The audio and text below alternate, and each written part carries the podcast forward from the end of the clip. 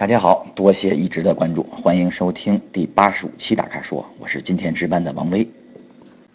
现在我们来回答第一个问题，这位叫陈 YH 提出的，他说呢，如何防止停车后旁边的车门碰到自己的车门？平时啊停车都比较注意，从来不会开门去撞到旁边车的门，都会和旁边的车留一定的距离，但不知道为什么。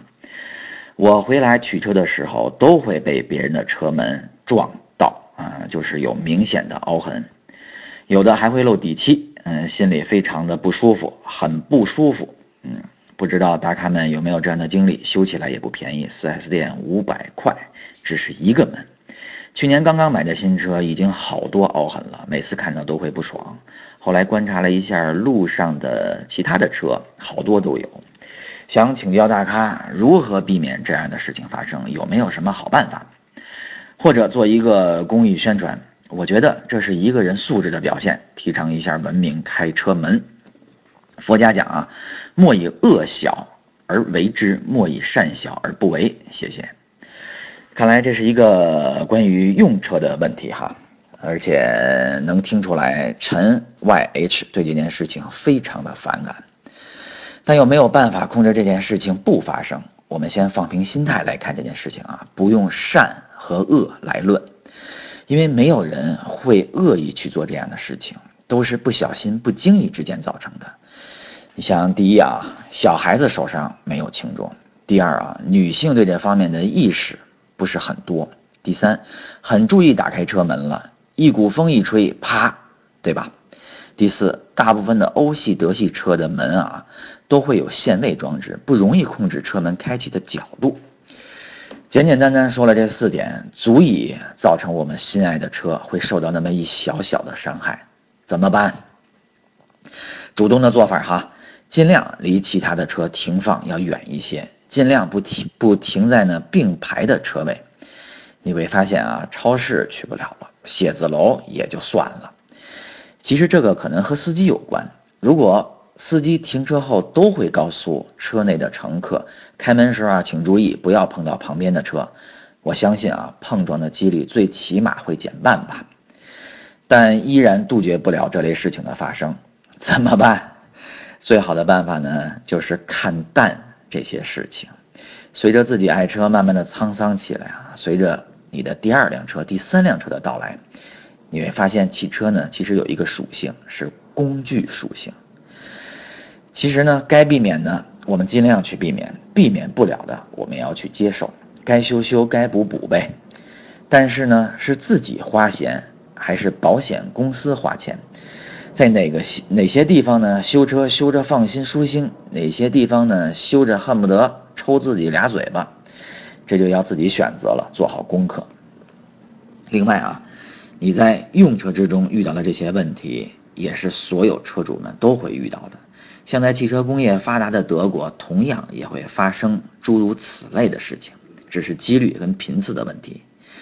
车啊，给我们带来更多的是方便，所以呢，我们不要让那些不开心的小事儿长期的停留在我们记忆之中。下面我来回答文宇匆匆提出的问题啊，说。一位朋友想买 BMW 二系旅行车，请问威 Sir BMW 新的二系旅行 218i 所搭载的 1.5T 三缸涡轮增压发动机怎么样？218开起来驾驶感觉如何？谢谢了。关于宝马二系旅行啊，最新的消息应该就是前不久华晨宝马呃国产化的五座位二系旅行公布了销售价格。1.5T 最低的价格是二十三万六千九，2.0T 呢最高的价格是三十三万一千九。去年啊，二系旅行都是以进口方式在中国销售的，国产后啊，车身的这个亮丽颜色更加的丰富了，悬挂调教的呢更适应中国路况，也就是更偏向舒适性。据说啊，座椅也加厚了，这样啊对长途驾驶乘坐的舒适度有所提高，而且呢，全景大天窗也成为了标准的配置。所有的改变啊，都是适应中国的道路环境，呃，迎合呢年轻人的口味。关于发动机是吧？是三缸 1.5T，它的代号呢是 B38，和这个七系所用的2.0的啊 B48 一起呢是在沈阳的经济技术开发区，应该是于这个今年年初建厂生产的。可以看出来啊，未来这两款发动机对华晨宝马的这个这个重要性，是吧？这个严苛的环保制度啊，迫使厂家呢必须向小排量的涡轮增压发动机转移。你像本田的也开始使用 1.5T 跟 2.0T 了，还有呢就是一向啊依赖于自吸的保时捷也 2.0T 了吧？二系旅行的三缸 1.5T 的动力啊，我觉得还可以，但低速的扭力一般。启动时的抖动抑制的啊也不够好，运转时的声音呢也不够悦耳。其实啊这些都是三缸发动机的通病。据说啊国产后的新车啊这个这个有所改善，但是那个新车的试驾车还没到，等到了以后呢我速度试试啊，应该听说真的是有挺大的变化的，因为一直在在在从一年多了吧，一直厂家呢都有发。关于这个工厂去调试这个发动机的这些的新的一些的信息，说呢，尤其是在发动机的抖动和安静性方面都有所提高。另外就是驾驶感受啊，前驱小排量其实不能把宝马的运动特性那个 DNA 继承过来，但坐在车内的那个氛围，还有那个材料跟质感啊，对于一辆小型的 MPV 来说啊，都是值得称道的。还有呢，就是转向的力度。换挡那种坚实度，以及操作踏板的那个行程，其实都保留了那个传统的风格。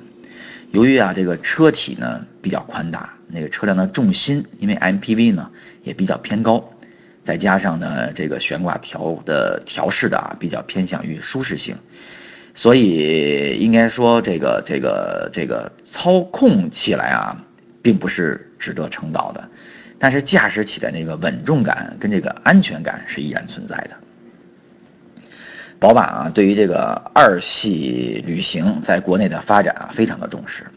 你看啊，低排放、多功能、多用途、大空间、低价格，其实这些条件啊，都顺应了未来国内汽车环境的发展趋势。最后来回答李胜元提出的问题啊，他说二十五万以内有乐趣的手动挡。嗯，不需要太大，司法机关上班不能接受太高调的品牌。小城市目前有看好嘉年华 ST，有什么其他的车型手动挡四门的吗？两门略略高调。嗯，为什么现在一定还要选择手动挡呢？其实现在在于手动挡跟自动挡的选择上面，我觉得没有什么太多的考虑了。而且其实我越来越偏重于自动挡。因为你从这个可靠性跟耐用性，从换挡的速度以及对燃油经济性的考虑，在现在的技术上面，手动挡都略高于呃自动挡都略高于手动挡。其实这个东西就不要太多的考虑了。我呀特别支持你选择嘉年华 ST 啊，因为那也是我一直想 拥有的一部小型运动型轿车。虽然啊动力输出的爆发并不是特别称赞，但这个动力输出的持续力非常的出色，而且啊特别的线性，车身啊也特别的轻盈，车头的调动速度极其的快。嗯，尤其是在这个拥堵的大城市啊，开上这辆车，你真的就不想再碰其他车了。如果啊，你问我还有什么推荐啊？为了避免高调，你可以考虑考虑像 Polo GTI 跟高尔夫 GTI 啊，这都不属于高调车，这算什么呀？小众的啊，性能小钢炮，对吧？这个祝你购到新车后啊，驾驶愉快，呃，但在驾驶过程中一定要注意自身和他人的安全。以上就是本期大咖说的全部问题，欢迎大家继续在微社区中提问。如果您想了解更多的汽车资讯和导购信息，请持续关注微信公众号和车评网。